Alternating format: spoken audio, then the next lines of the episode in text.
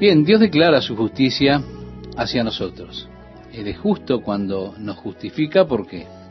Porque Jesús llevó nuestros pecados sobre Él mismo. De esa forma, el juicio de Dios, el justo juicio de Dios por el pecado, como está establecido, la paga del pecado es muerte, así la muerte espiritual ha sido cumplida, ha sido pagado el precio del pecado, lo pagó Jesús. Por eso Dios es justo cuando me justifica, porque hay una base justa, porque alguien más, que fue Jesucristo, intervino y murió por mí en mi lugar. Este es todo el Evangelio que trata con Dios, mostrándolo como justo cuando Él justifica al pecador.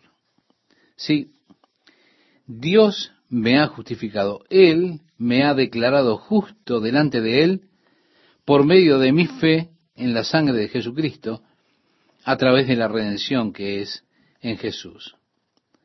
Fue de esta manera que yo recibí la remisión por mis pecados, los cuales son pasados. Y Dios ha mostrado así su justicia, ha mostrado que es justo cuando Él justifica a aquellos que creen en Jesucristo. Y decía Pablo, ¿dónde pues está la jactancia? Queda excluida. ¿Se da cuenta? Yo no me puedo jactar por todo el bien que hice. No, no me puedo jactar por los sacrificios que realicé, por esas grandes pruebas, no, por las grandes dificultades que tuve para conseguir aquellas siete manzanas de oro que estaban guardadas por el dragón de varias cabezas, al cual yo valientemente enfrenté y maté con mi espada después de una lucha terrible. Jactarse en cualquier otra cosa está excluido, porque yo soy declarado justo solamente, exclusivamente, por mi fe en Jesucristo. Y si hay alguna jactancia que pueda hacer, solamente debe hacerse en Jesús. Como decía el apóstol Pablo, más lejos esté de mí gloriarme sino en la cruz de nuestro Señor Jesucristo. Todo mi jactar debe estar en lo que Jesús hizo por mí y no en lo que yo hice por él.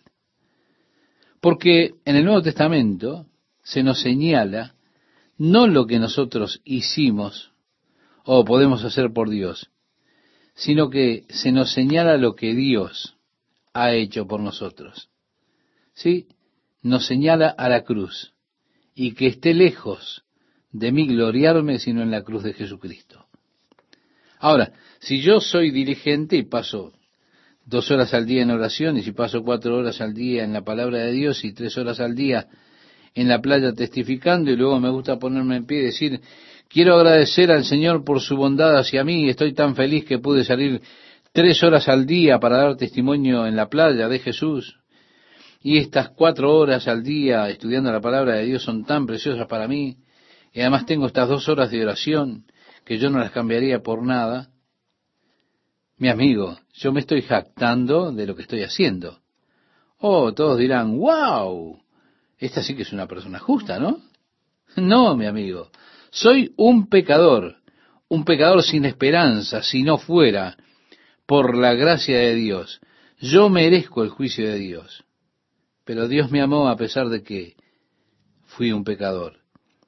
Y Él envió a su Hijo Jesús que también me amó, tomó mi culpa, la responsabilidad de mi pecado, y murió por mí en mi lugar.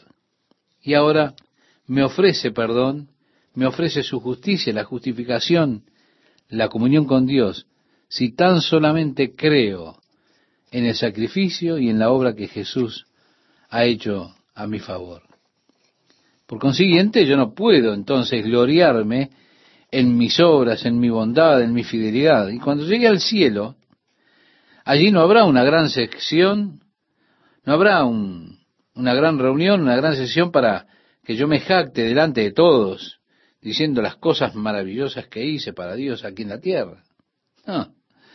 Cuando lleguemos al cielo, solo habrá allí ese glorioso Jesús pagó por todo, todo, todo se lo debo a Él. El pecado ha dejado su mancha carmesí, pero Él me ha dejado blanco como la nieve. y por todas las eras que vendrán nos hemos de regocijar en la gracia de Dios a través de Jesucristo por el cual tenemos acceso al Padre con libertad, comunión con Dios. Entonces, ¿dónde queda el jactarse? Está excluido. Dice Pablo, ¿por cuál ley? ¿Por la de las obras? No. No, no. Si yo pudiera ser justo por las obras, entonces jactarse sería en vano, porque eso es imposible.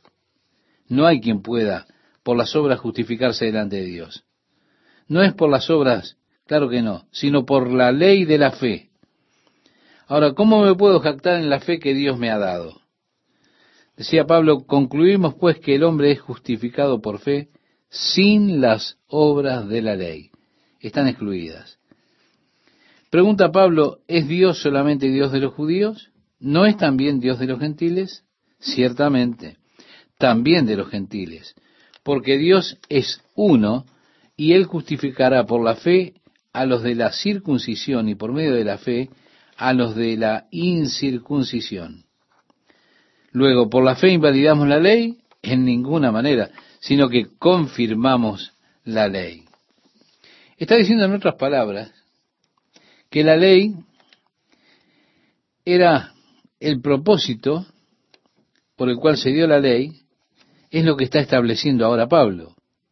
Sí, sí, me fuerza a tomar la alternativa de Dios, porque por la ley no puedo justificarme, no puedo sostenerme delante de Él en mis propios esfuerzos. No hay quien pueda cumplirla, solo Jesús la cumplió. Y así yo he establecido la ley para el propósito por el cual Dios entregó la ley, declarando que la ley no me puede justificar, no me puede hacer justo, sino que lo único que puede hacer la ley es traerme desesperanza de mí mismo, desconsuelo, impotencia. Así que yo no tomo esa alternativa de la ley, no, no. Tomo la alternativa del plan de Dios, que es el plan de fe en Jesucristo. Decía Pablo en el capítulo 4 de la carta a los romanos, ¿qué pues diremos que halló Abraham, nuestro padre según la carne? Porque si Abraham fue justificado por las obras, tiene de qué gloriarse, pero no para con Dios. Es decir, si fueran las obras de Abraham las que lo justificaron, entonces Abraham podría jactarse en sus obras, él podría haber dicho, miren, yo dejé mi hogar, por Dios, dejé mi familia, allá del otro lado. ¿Se dan cuenta? Quedaron allá en el río Éufrates. Viajé sin siquiera saber a dónde estaba yendo, solamente esperando que Dios me mostrara. Estuve dispuesto a ofrecer a mi hijo Isaac. Si él pudiera jactarse, si él pudiera justificarse por sus obras, pero él no podría jactarse en Dios. Tendría que haberse jactado en sí mismo. Ahora, tenemos en el versículo 3 que Pablo dice, porque, ¿qué dice la escritura? Creyó Abraham a Dios y le fue contado por justicia. ¿Qué? Por haber creído a Dios, se le contó por justicia. Y mire lo que dice a continuación, pero al que obra, no se le cuenta el salario como gracia, sino como deuda. Ah, mi amigo, Dios nunca será deudor suyo. Dios nunca le deberá nada a usted. Siempre seré deudor de Dios, pero Dios nunca será mi deudor. Ahora, si la justicia viniera por las obras, una vez que yo hice esas obras, Dios podría darme la salvación. Si fuera por obras, entonces habría una deuda allí. Dios me está debiendo la recompensa por mi esfuerzo especial y mi obra, mi sacrificio, mi compromiso y todo lo demás. Pero no, mi amigo, la salvación es por fe. Y es por gracia, la gracia de Dios que Él me da a mí. Como dice Pablo, más al que no obra, sino cree en aquel que justifica al impío, su fe le es contada por justicia. a mí me encanta esto. Esto me abre la puerta para entrar a la presencia de Dios y la mantiene abierta para mí. Yo puedo entrar a la presencia de Dios en cualquier momento y esperar que Dios me bendiga. a pesar de que yo tal vez sea un completo fracaso, más allá en lo que respecta a mi caminar espiritual, un completo fracaso. ¿Por qué? Porque Dios bendice sobre la base de su gracia, no sobre la base de mi fidelidad y mi devoción. Ah, Chuck, tú has sido tan bueno, esta semana has sido tan fiel, no le gritaste a nadie en la carretera, entonces tienes una recompensa especial esta semana. No, mi amigo, no es así. Se da cuenta, a veces las mayores bendiciones de Dios sobre mi vida han sido justo después de mis mayores fracasos. Porque yo sabía que debía colocarme a mí mismo completamente en la gracia de Dios. Yo sabía que no podía llegar a Dios por mis propios méritos. Sabía que estaba en bancarrota y muchas veces experimenté las grandes bendiciones de Dios sobre mi vida luego de mis mayores fracasos. Nosotros debemos deshacernos a nosotros mismos de ese concepto de Dios como Santa Claus, que trae a todos los niños toda clase de juguetes que salen de su gran bolsa. Ah, pero si usted ha sido un niño malo, usted lo que tendrá es castigo. Él va haciendo una lista y la va chequeando. Se fija quién ha sido travieso y quién amable. Y los amables reciben recompensa y los traviesos nada. Ahora, quizás yo llevo ese concepto a Dios y pienso que Dios me recompensará por mis buenos esfuerzos, por mi fidelidad, por mi diligencia por lo que sea. Pero no. Las bendiciones que Dios nos da son dadas por su gracia. Por eso están siempre disponibles. Por eso la puerta nunca se cierra. Yo siempre puedo ir a Dios por medio de la fe en base a esa gracia de Dios hacia mí. Al que no obra, sino que cree en aquel que justifica al impío, su fe le es contada por justicia. Así que Dios me ve como justo, porque yo creo y creo completamente en el sacrificio que Jesucristo hizo por mí, tomando mi pecado y muriendo en mi lugar. Y Dios cuenta ese creer por justicia. Dios me mira y dice, justo, es un hombre justo. Y muy bien, yo acepto eso. Yo sé, yo me conozco, yo conozco mi debilidad, mis defectos. Y por eso es que yo tengo que aferrarme a Jesucristo. Por esto es que yo no me atrevo a estar de pie delante de Dios por mí mismo. Claro que no. Bien, ahora dice, como también David habla de la bienaventuranza del hombre a quien Dios atribuye justicia sin obras. En el Salmo 32 decía David, bienaventurados aquellos cuyas iniquidades son perdonadas y cuyos pecados son cubiertos. Quiero decirle que la palabra bienaventurado es literalmente o oh, cuán felices. Sí, cuán felices son aquellos cuyas iniquidades son perdonadas y sus pecados son cubiertos. Si usted regresa al Salmo, usted ha de encontrar algo muy interesante. Sí, Dios habla de ese periodo de tiempo cuando él pretendió, David pretendió esconder su pecado. ¿Cómo fue la mano de Dios tan dura sobre él? Se secó tanto por dentro que fue como una sequía de verano. Sus huesos estaban cansados. De día y de noche la mano de Dios fue dura sobre su vida hasta que finalmente él dijo, confesaré mi pecado al Señor. Y Dios inmediatamente le perdonó. Y le perdonó toda su iniquidad. Bienaventurados aquellos cuyas iniquidades son perdonadas y cuyos pecados son borrados, son cubiertos. Luego continúa diciendo, bienaventurado el varón a quien el Señor no inculpa el pecado, es decir, el hombre con quien Dios no tiene hecha una lista para imputarle la iniquidad, no a ese hombre. Porque ese hombre cree y confía en Jesucristo. Qué hermosa posición para estar, ¿verdad? La posición en la cual Dios no me inculpa iniquidad. ¿Por qué? Por mi fe. Ahora, yo no me atrevería a decir esto a menos que fuera dicho por las escrituras. ¿Qué es lo que quiero decir? A mí me parece que esto es tan presuntuoso que no me atrevería a pronunciarlo a menos que las escrituras lo declararan como lo declaran. Por eso, mi amigo, mi amiga, yo estoy declarándole a usted lo que dice la Escritura. Cuán feliz soy yo de que Dios me halle justo y no cuente mis iniquidades contra mí debido a mi fe en Jesucristo. Dios me cuenta a mí por justo. Y esa es mi felicidad. El verso 9 dice, ¿es pues esta bienaventuranza solamente para los de la circuncisión o también para los de la incircuncisión? Porque decimos que a Abraham le fue contada la fe por justicia. ¿Cómo pues le fue contada? ¿Estando en la circuncisión o en la incircuncisión?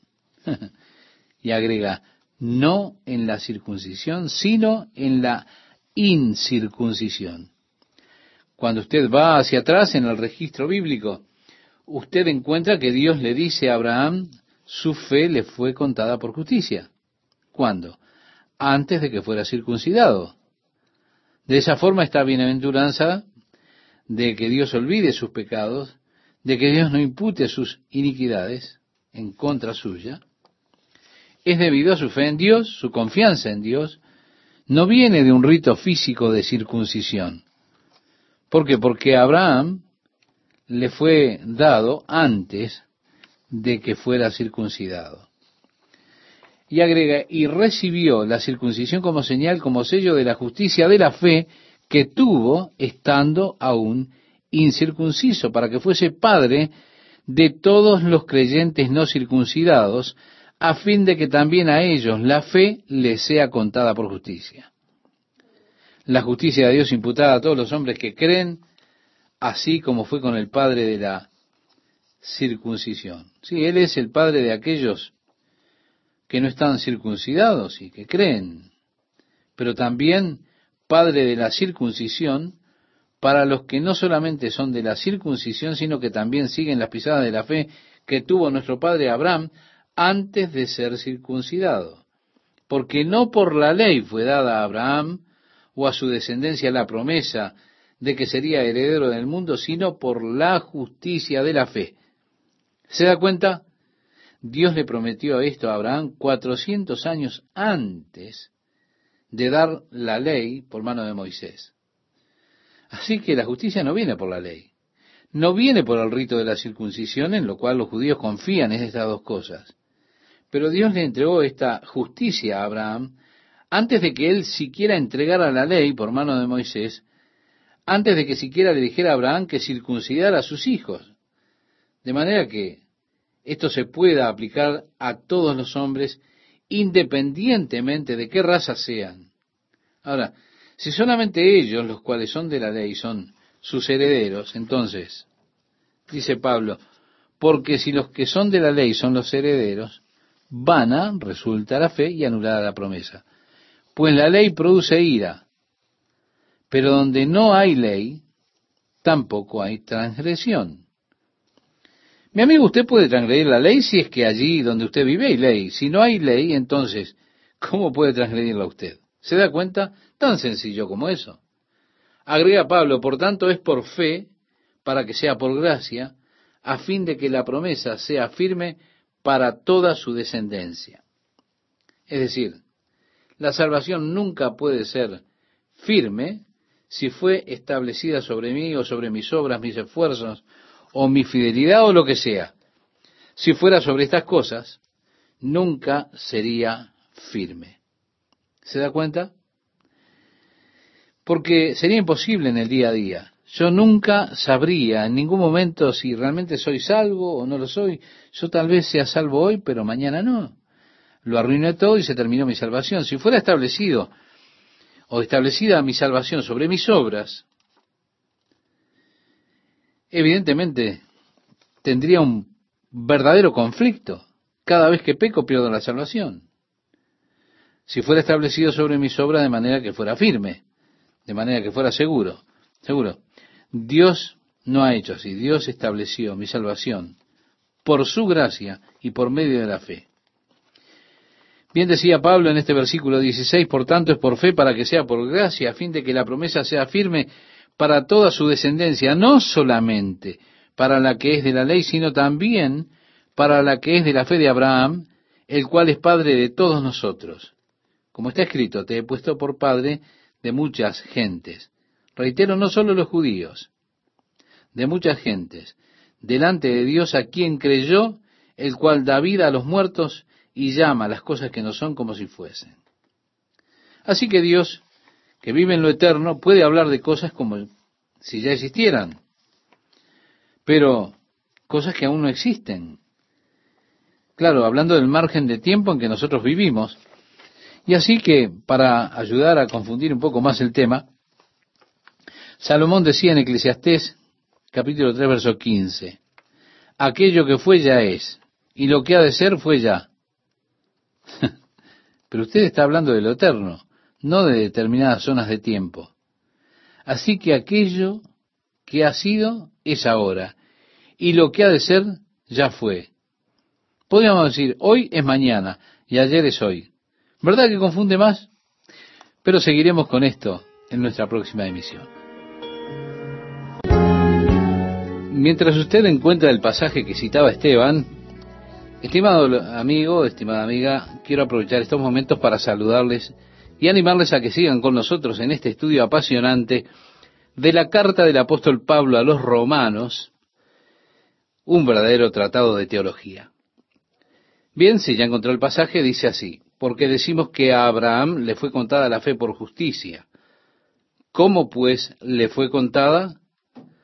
Estando en la circuncisión o en la incircuncisión, no en la circuncisión, sino en la incircuncisión. Bien, amigo oyente, cuando usted regresa al registro bíblico, va a encontrar que Dios le dijo a Abraham que su fe le es contada por justicia. Y esto fue antes de que él fuera circuncidado. Por lo tanto, esta bendición de tener nuestros pecados perdonados, de no haber Dios imputado iniquidad en contra nuestra por causa de nuestra fe en Dios y nuestra confianza en Dios, no viene de un rito físico de la circuncisión, porque esto le vino a Abraham antes de que él hubiese sido circuncidado. ¿Nos damos cuenta? Luego dice, y recibió la circuncisión como señal, como sello de la justicia de la fe que tuvo estando aún incircunciso, para que fuese padre de todos los creyentes no circuncidados, a fin de que también a ellos la fe les sea contada por justicia. Entonces vemos la justicia de Dios que es imputada a todos los hombres que creen y también al Padre de la circuncisión. Si Él es Padre de los que no son circuncidados y creen, y como dice a continuación, y Padre de la circuncisión, para los que no solamente son de la circuncisión, sino que también siguen las pisadas de la fe que tuvo nuestro padre Abraham, y reitera, antes de ser circuncidado. Porque no por la ley, fue dada a Abraham o a su descendencia la promesa de que sería heredero del mundo, sino por la justicia de la fe. Dios le prometió a Abraham esto cuatrocientos años antes de que fuese dada la ley por mano de Moisés. Así que no viene esta justicia por la ley, no viene por el rito de la circuncisión, en la que confiaban los judíos en esas dos cosas.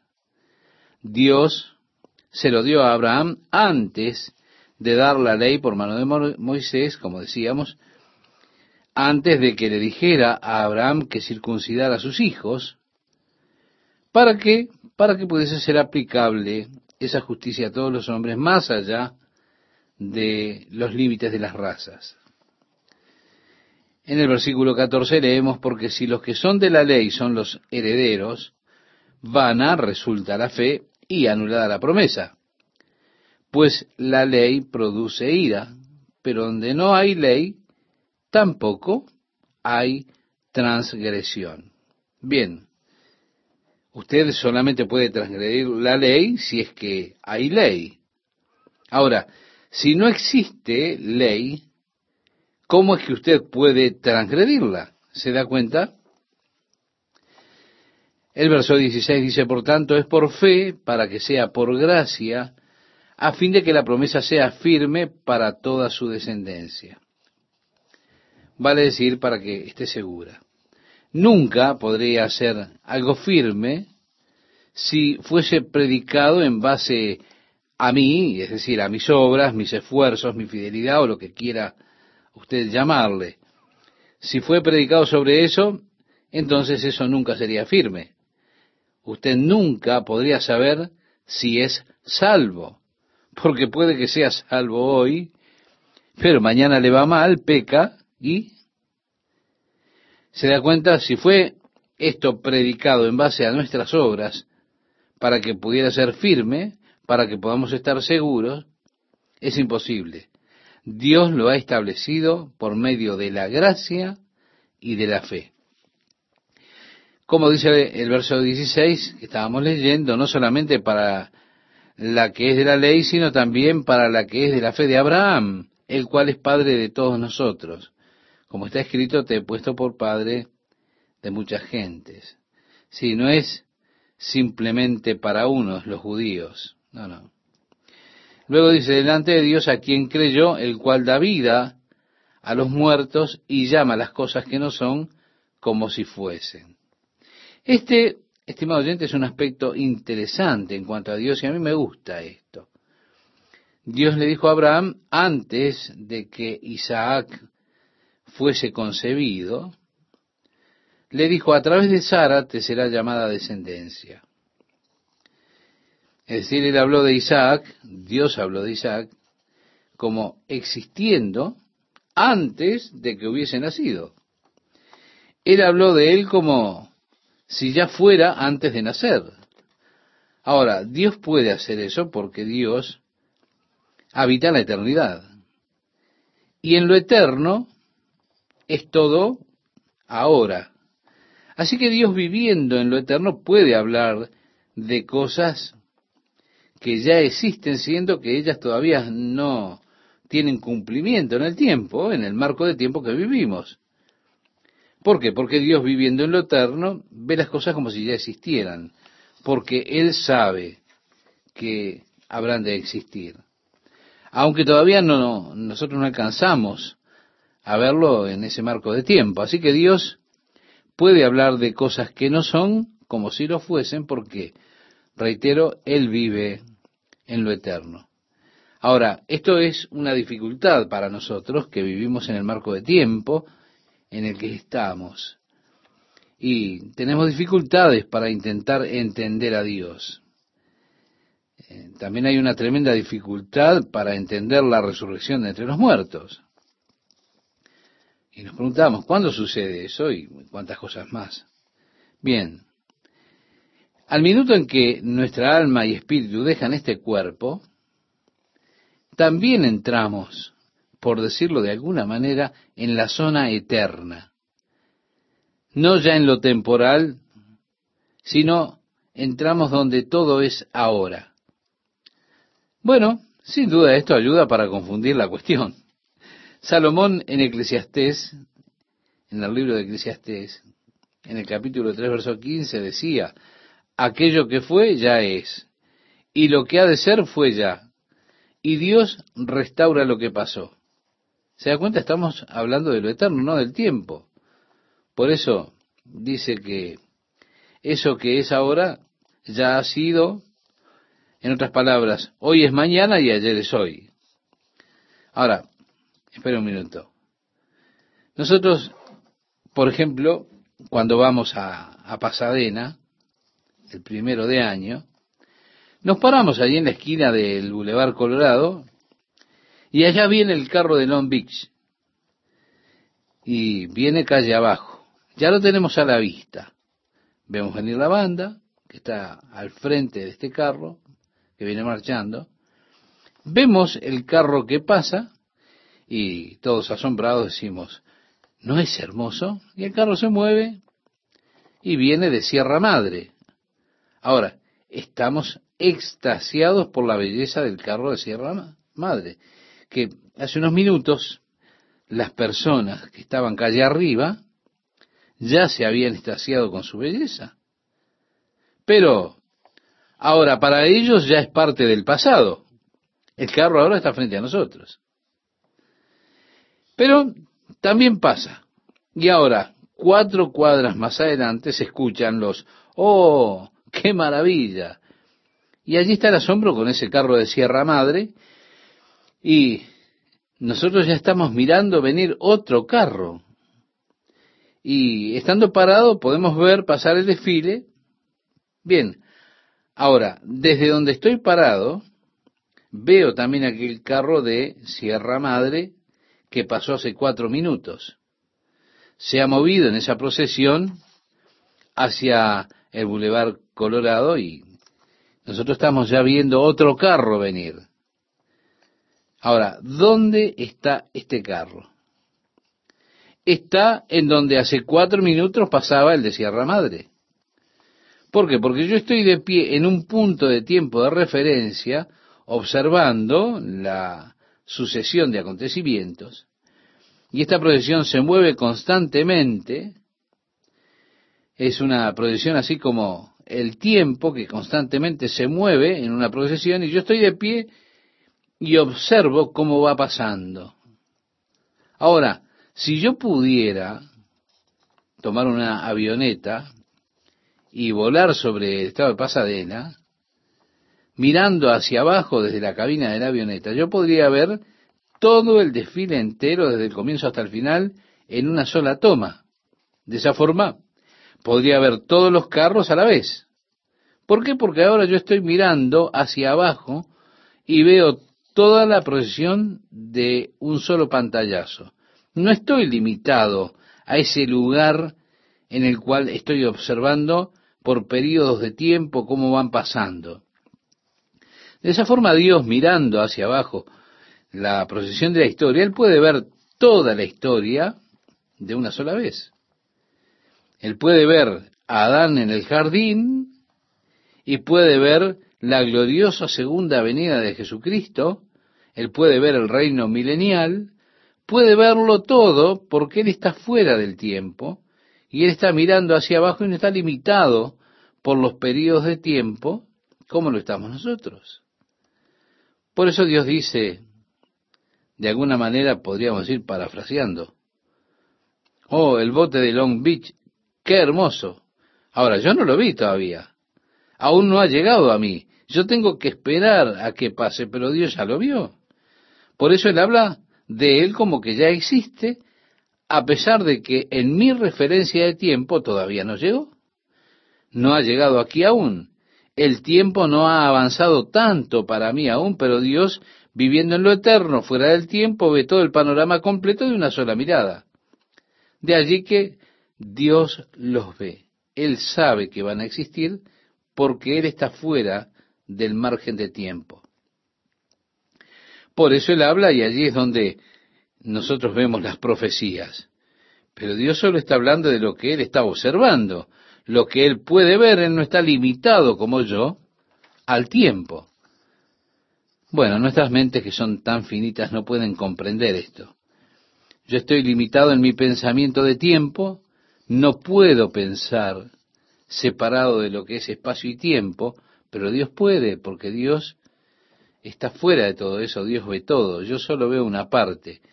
Nosotros vemos en parte, sabemos en parte, profetizamos en parte, y como decía el apóstol Pablo, pero cuando aquello que es perfecto, lo completo llegue, entonces estas cosas que están en partes serán perfectas, se cumplirán. Porque entonces, dice el apóstol, conoceremos así como somos conocidos. Bueno, de este aspecto interesante acerca de Dios, nos es dado a nosotros esta visión a través de Pablo. Dios quien hace vivo a los muertos. Cuando Dios le dice a Abraham, toma ahora tu hijo único, Isaac, y ofrécemelo como sacrificio en el capítulo 22 del libro de Génesis, nos dice que Abraham por fe tomó a su hijo y se fue a la montaña, al monte Moría, y Abraham no sabía qué era lo que Dios iba a hacer, pero Abraham sabía que él regresaría a sus siervos junto con su hijo. Como le dijo a los siervos, yo y el muchacho iremos a adorar y regresaremos. Subiremos a adorar a Dios y volveremos nuevamente. Espera un minuto. Uno podría decir, un momentito, Abraham, lo vas a ofrecer como sacrificio. Y Abraham diría, yo sé, sí, pero Dios dijo que a través de Isaac será tu simiente. Isaac todavía no tenía hijos, así que, mire usted, Dios está ante un problema. Entonces, Isaac tiene que regresar conmigo. ¿Por qué? Porque la promesa de Dios fue que a través de Isaac, Abraham tendría simiente. Es decir, Isaac tiene que tener hijos. Así que Dios tendrá que levantarlo de la muerte si es necesario, porque Dios ha de cumplir su palabra. Eso es problema de Dios. ¿Cómo cumplirá su palabra? Él me dijo a mí que lo ofreciera como sacrificio y yo voy a hacer eso. Pero Él tiene que cumplir su palabra que me dio a mí, así que Él tendrá que levantar a Isaac de la muerte si eso es necesario. ¿Se da cuenta? Abraham estaba creyendo en la resurrección. Por tres días Isaac, para Abraham, estuvo muerto en su mente mientras ellos iban ascendiendo al monte, pero aún así él creía en la resurrección de su hijo. Yo lo voy a ofrecer como sacrificio, pero Dios lo va a levantar de la muerte. A través de la fe, Abraham ofreció a Isaac, creyendo que Dios, si era necesario, lo levantaría de la muerte, porque Dios dijo, a través de Isaac será tu descendencia. Allí es donde Abraham dio ese tremendo paso de fe. Y muchas personas no comprenden esto. Ellos dicen, ¿cómo puede un hombre ofrecer en sacrificio a su propio hijo? Y quedan asombrados con la historia de Abraham porque ellos no conocen toda la escritura. No se dan cuenta de la tremenda fe que tenía Abraham. Él sabía que Isaac viviría para engendrar hijos. Así es como si Abraham pensara, Dios, estás en problemas. No, Isaac tiene que regresar conmigo. Él ha de tener hijos porque tú me dijiste que a través de Isaac será mi simiente. Así que Dios habló de la simiente de Isaac antes de que Isaac tuviera hijos. Porque Dios sabía que él iba a tener hijos. ¿Se da cuenta? Abraham sabía que la palabra de Dios se habría de cumplir. Así que él fue a ofrecer a su hijo en sacrificio porque eso era lo que Dios le pidió. Porque Dios tiene que guardar su palabra, Isaac tiene que regresar vivo con él, y por eso Abraham confiaba en la resurrección. Como dice el verso 18 de Romanos 4, él creyó en esperanza contra esperanza. Es decir, o contra cualquier entendimiento de cómo Dios pudiera hacerlo, aún así, él le creyó a Dios. ¿Para qué? Para llegar a ser padre de muchas gentes, conforme a lo que se le había dicho, así será tu descendencia. Y no se debilitó en la fe al considerar su cuerpo que estaba ya como muerto, él tenía casi cien años, o la esterilidad de la matriz de Sara. Bien, la primera clave para la fe de Abraham es que no se detuvo a considerar las dificultades humanas. Y créame, esta es nuestra primera piedra de tropiezo para la fe. Nosotros siempre estamos considerando los problemas, las dificultades humanas. Es tan interesante cómo nosotros medimos nuestros problemas en categorías simples, difíciles o imposibles. Pero Abraham no consideró las dificultades humanas allí. Ese era problema de Dios, decía Abraham, no mío. En segundo lugar, él no tambaleó ante la promesa de Dios. Bueno, yo no puedo ver cómo Dios haga esto. Ahora, yo sé que Dios dijo que lo haría. No sé qué trató de decirme, Pero bien dice aquí, tampoco dudó por incredulidad de la promesa de Dios, sino que se fortaleció en la fe, dando gloria a Dios. Es decir, él decía, gracias Señor por este hijo, Señor, aprecio todo lo que has hecho por Sara. Ella quiso un hijo toda su vida, Señor, ahora le darás un niño y eso es realmente muy tierno. Padre, Señor, te agradezco, te alabo. Pero mire lo que dice, plenamente convencido de que era también poderoso para hacer todo lo que había prometido. Yo no puedo hacer algo así. La verdad, estimado oyente, he intentado muchos años y he fracasado, pero Dios es capaz de hacerlo. Dios le ha prometido a Abraham que a través de Sara tendría un hijo, así que él sabía que Dios era capaz de cumplir la promesa que le había hecho. Cuatro claves para la fe. Primero, no considerar las dificultades humanas. Después, no tambalear ante las promesas de Dios, sino Solo tomar la promesa y alabar al Señor y agradecerle a Dios por la promesa. Sabiendo, estando completamente persuadido de que Dios es capaz de hacer lo que Él prometió. El verso 22 dice, por lo cual también su fe le fue contada por justicia. Sí, es Dios que dice, eres un hombre justo. Es Dios que dice, Él cree en mi palabra, Él confía en mi palabra. Y continúa allí diciendo, sino también con respecto a nosotros, a quienes ha de ser contada, esto es, a los que creemos en el que levantó de los muertos a Jesús, Señor nuestro, el cual fue entregado por nuestras transgresiones y resucitado para nuestra justificación.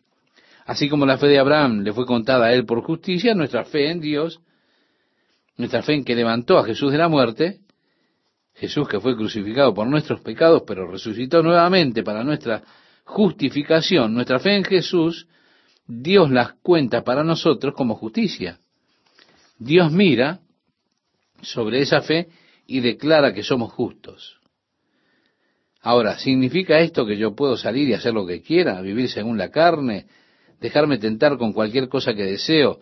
Porque pues, después de todo, lo que cuenta para Dios es mi fe y Dios lo cuenta por justicia. En el capítulo 5, Pablo entra en algunas de estas necias especulaciones que muchas veces las personas hacen y esos errores trágicos que cometen ellos cuando toman la gracia de Dios e intentan correr como no deben hacerlo con ella y meterse en la lascivia y utilizándola para encubrir sus actos malvados. Así que Vamos a entrar de lleno en el capítulo 5 y Pablo hablará de este asunto. Él preguntará, ¿pecaremos libremente para que la gracia abunde? Es decir, ¿viviremos como queramos viviendo según la carne porque tenemos la gracia de Dios? ¿Esto significa que no importa la forma en que yo viva? Espera un poquito. No se adelante todavía. Usted tiene que darse cuenta que él está hablando de una categoría especial de personas que han sido crucificadas juntamente con Cristo. Personas que consideran el viejo hombre muerto y que ahora viven una vida según el Espíritu de Dios. La nueva vida en el Espíritu del Cristo resucitado.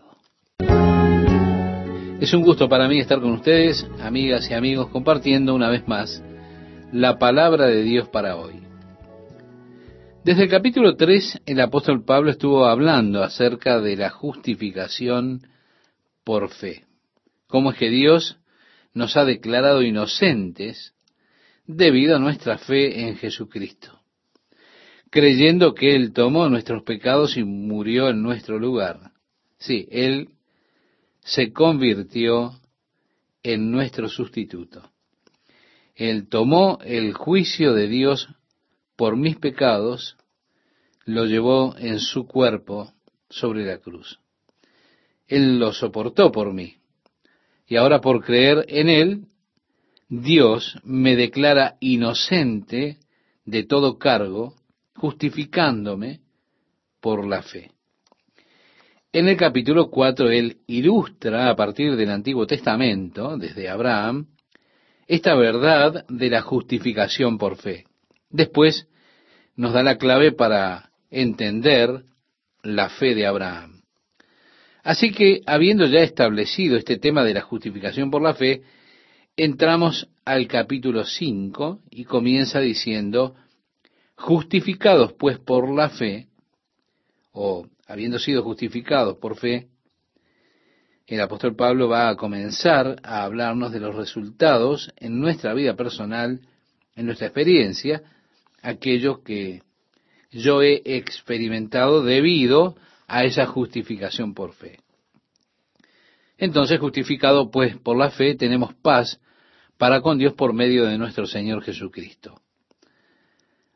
Algo que no sería posible de ninguna manera si yo fuese justificado por las obras, porque esto sería posible por un periodo de tiempo. Como algunos cristianos que hay, que parece una inconsistencia, a veces entre la profesión y el andar de estas personas. Yo no siempre hago aquellas cosas que complacen a mi Padre. Yo no puedo decir, como dijo Jesús, siempre hago las cosas que complacen a mi Padre, como lo expresaba en el capítulo 6 del Evangelio de Juan. Yo quisiera poder hacerlo, pero no puedo hacer lo que Jesús hizo. Algunas veces mis obras son realmente buenas. A veces hago las cosas, diría, extremadamente bien, pero otras veces fracaso.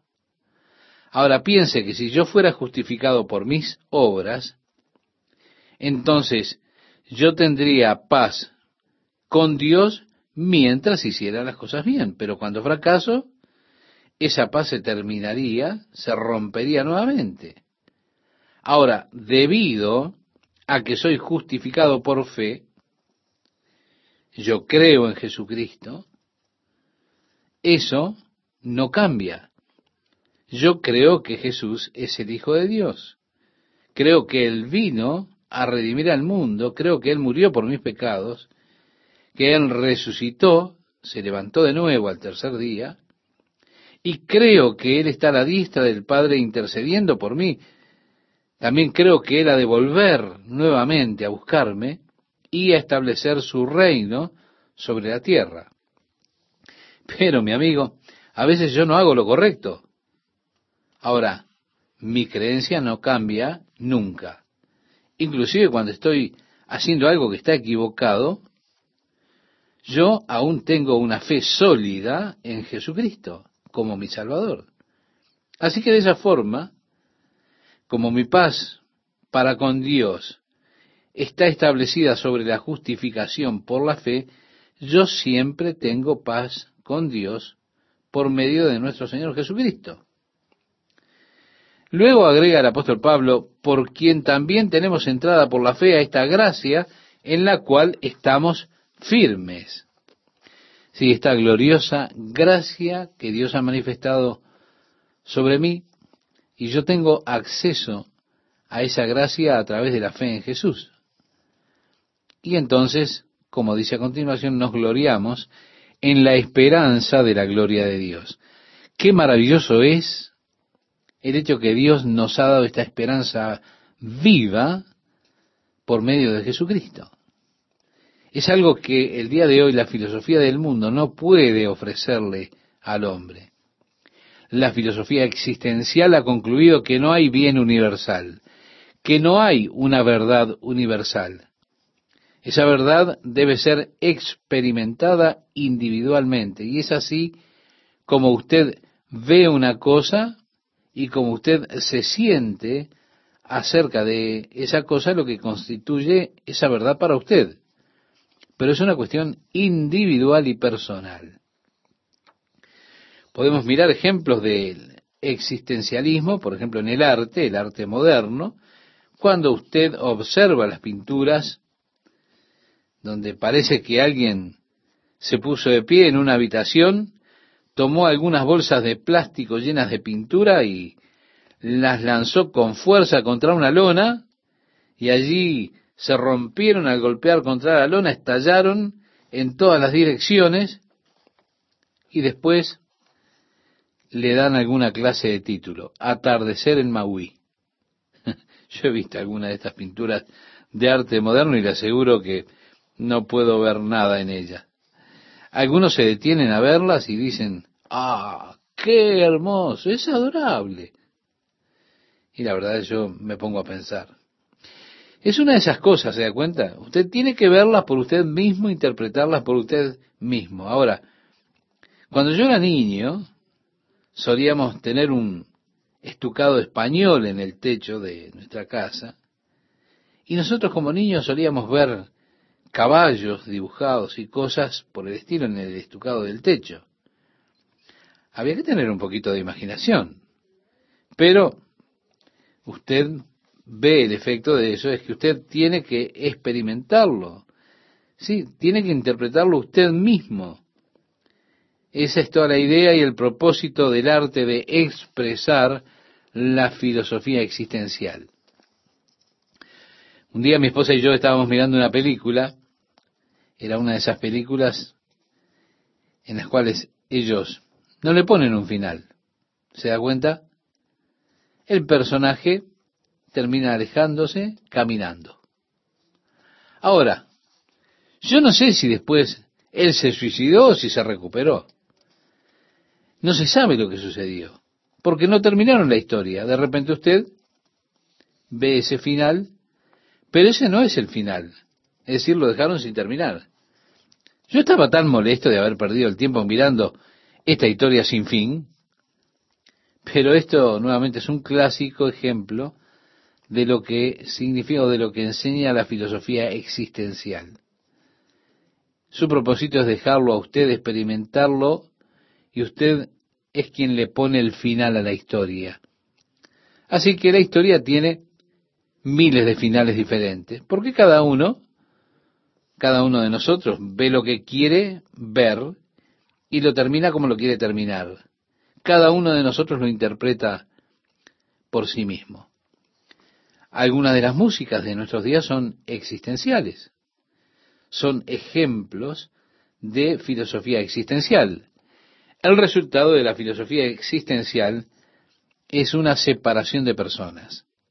Lo que crea es aislamiento y soledad. Me ubica a mí en mi propia isla y a usted en su isla. Y yo no sé si usted está pensando como yo estoy pensando. Y usted no sabe si estoy pensando como usted. ¿Por qué? Porque estamos alienados por la filosofía. Yo no sé si usted está mirando esa imagen que yo estoy viendo. ¿Se da cuenta? Hay formas de arte cuando usted, por ejemplo, ve el establo, la cerca, ve la vaca allí en el campo. Bueno, yo no tengo problemas con eso. Pero, porque puedo decir, eso es un establo, esto es una cerca, aquello es una vaca, porque, porque es obvio. Cuando estamos allí, lo observamos, me siento unificado, unido con usted, porque yo sé que usted está viendo lo mismo que yo estoy viendo. Así que el efecto del existencialismo es la separación del hombre y el aislamiento del hombre en su propia isla. Cada uno de nosotros interpreta la vida y la verdad por sí mismo, pero declarando que no hay una verdad universal o que no hay un bien universal. Es todo cuestión de una experiencia individual de la persona. Así, ellos han perdido la esperanza de encontrar la verdad, de encontrar el bien. La filosofía existencial ha concluido que la realidad solo puede traer desesperanza. Y una persona no puede vivir en desesperanza. De esa forma, usted tiene que escapar a la realidad. Y entonces vemos un mundo lleno de gente, de personas, que están intentando escapar de la realidad. Están intentando escapar de tantas formas hacia la haraganería, las drogas, el alcohol, comiendo compulsivamente, apostando compulsivamente, o de tantas maneras por las que una persona intenta escapar del mundo en el que vive. La filosofía existencial sugiere que una persona dé un paso de fe hacia una experiencia religiosa sin sentido, es decir, hacia la irracionalidad. Y así, como usted no puede vivir en la realidad porque la realidad es tan desesperante, usted tampoco puede escapar de la realidad. O tener alguna clase de experiencia religiosa. Esto nuevamente es algo único y aislado. Usted no lo puede explicar porque no lo puede explicar de ninguna manera, es algo que usted vive. Pero hay un sentido, y es que usted entonces tiene una conciencia de bienestar. Y así ellos hablan de la última experiencia. Ahora, nosotros los cristianos sí tenemos una esperanza. Nosotros podemos ser personas reales, podemos vivir en la realidad. Como cristiano yo puedo vivir en la realidad dándome cuenta que el mundo es un mundo corrupto. Me doy cuenta que el gobierno falla. Me doy cuenta que nosotros no hemos y tampoco descubriremos las soluciones para que haya una paz mundial. Concuerdo con los filósofos existenciales de que si usted piensa que descubriremos la paz mundial, usted no es realista. Usted no está viviendo en la realidad. Usted está viviendo en un paraíso falso. La realidad me lleva a la desesperanza si yo no tengo la esperanza en Jesucristo, el Hijo de Dios. Ahora, mi amigo, debido a que yo tengo una esperanza en Jesucristo, puedo enfrentar la realidad de la vida y aún así regocijarme en la esperanza porque yo sé que cuando Jesucristo venga, viviremos en un mundo de paz. Viviremos en un mundo donde no tendremos que preocuparnos porque nuestros nietos vayan al supermercado a comprar el pan, exponiéndose a la pornografía, a la posibilidad de ser acosados por algún pervertido. Ese mundo es el que vendrá. El mundo cuando Jesucristo reine y habrá abatido todos estos desastres. Ese mundo no es el de ahora. Mientras Satanás reine, nunca será el mundo como Jesús lo ha de plantear. Ahora, Satanás no reinará para siempre, gracias a Dios. Un día Jesús vendrá y establecerá en esta tierra el reino de Dios, y veremos a los reinos de este mundo volviéndose al reino de nuestro Señor y Jesucristo, y Él reinará para siempre y siempre. Aleluya. Esto será motivo de gran alabanza a Dios y yo me regocijo en la esperanza de Dios para el futuro. No, no en el hombre, sino en Jesucristo y en el reino de Dios. No solo esto, eso no es todo. Él dice, y no solo esto, sino que también nos gloriamos en las tribulaciones. Ahora, ¿qué clase de loco eres, Pablo, diciendo que nos gloriamos en las tribulaciones? Jesús en el Sermón del Monte dijo, bienaventurados cuando los maldigan por causa de mi nombre, cuando los persigan a causa de la justicia. Benditos serán cuando los hombres los persigan a causa de la justicia. Regocíjense y estén alegres, porque grande es la recompensa en el cielo. Si la Biblia nos dice que contemos por gozo cuando caigamos en diversos problemas. Ahora, mi amigo, yo todavía no he podido lograr esto. Pero créame, estoy trabajando en eso. Nos gloriamos en las tribulaciones. Ahora, ¿cómo es que yo puedo gloriarme en la tribulación? Bueno, yo puedo gloriarme en la tribulación porque he aprendido que en cada prueba que llega a nuestra vida hay una oportunidad para que Dios se manifieste a sí mismo en mi vida. Es una posibilidad de que Dios obre en mi vida. Yo he aprendido que cuando hay una presión, cuando hay problemas, se trata solo de esperar en el Señor. Y créame, me llevó muchísimo tiempo aprender eso. En esos momentos tenemos la oportunidad de esperar en Dios para verlo a Dios obrar Y de esa manera, como dice el versículo 3, sabiendo que la tribulación produce paciencia. Esto habla de cómo yo aprendí a esperar en Dios. Y agrega ahí la paciencia, prueba. Bueno, como espero en Dios, experimento la obra de Dios. Yo veo a Dios obrar y aprendo por experiencia que Dios obra en cada situación en la cual solamente esperamos en Él. Y así experimentamos esa obra de Dios. Y cuando experimentamos la fidelidad de Dios, obrando Él en mis problemas, esto lo que hace es acentuar esa esperanza. Así que me glorío en la tribulación porque sé que es una oportunidad para Dios obrar en mi vida. Y una oportunidad para mí de experimentar el renovado amor de Dios y su gracia cuando Él obra en esa situación que vivo. Al ver la obra de Dios completa, mi esperanza solo se vuelve más fuerte. sí, Dios es fiel. Dios cumplirá su palabra. Sí, el Señor establecerá su reino como Él lo prometió.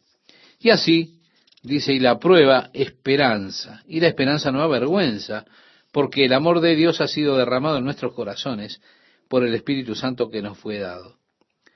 De esa manera, estimado oyente, yo tengo esa gloriosa esperanza cuando Dios derrama su amor sobre mi vida a través o por medio del Espíritu Santo. Porque Cristo, dice el verso 6, cuando aún éramos débiles, a su tiempo murió por los impíos. Escuche, no dice por las personas buenas, dulces, maravillosas, generosas, amables. No, no, no, no. Afortunadamente Él murió por los impíos. Y yo califico en esa categoría. Y agrega, ciertamente apenas morirá alguno por un justo, con todo, pudiera ser que alguno osara morir por el bueno, mas Dios muestra su amor para con nosotros en que siendo aún pecadores, Cristo murió por nosotros. Permítame preguntarle, amiga oyente, amigo oyente, ¿cuándo fue que Dios comenzó a amarlo a usted? ¿Cuando usted rindió su vida a Jesucristo? ¿Fue allá cuando usted levantó su mano y pasó al frente en la reunión para recibir a Cristo? ¿Fue cuando usted repitió la oración del pecador penitente? ¿Fue allí que Dios dijo, ¿No es dulce él? Ahora sí que lo voy a amar. No, no, no, no. Dios desplegó su amor hacia nosotros en el momento que éramos pecadores. Fue allí que Jesús murió por los impíos. Y como Él murió por nosotros en ese estado impío que teníamos, no tengo lugar en mí mismo para jactarme. Como para decir, bueno, el Señor, el Señor murió por mí, ¿por qué? Y porque Él vio que yo estaba dando lo mejor de mí. Él vio que yo me estaba esforzando por ser bueno. Él vio dentro mío un potencial. No, mi amigo oyente. No es así. La gracia de Dios es completa. Y Cristo murió por mí cuando yo aún era un pecador, era un impío. Cuando yo estaba en ese estado impío, Dios entonces me amó. Ahora que soy un hijo de Dios, ahora que estoy intentando vivir una vida que le agrade a Dios, ahora que busco caminar en comunión y en ese amor, con toda seguridad que Dios ahora no me ama menos. Claro que no.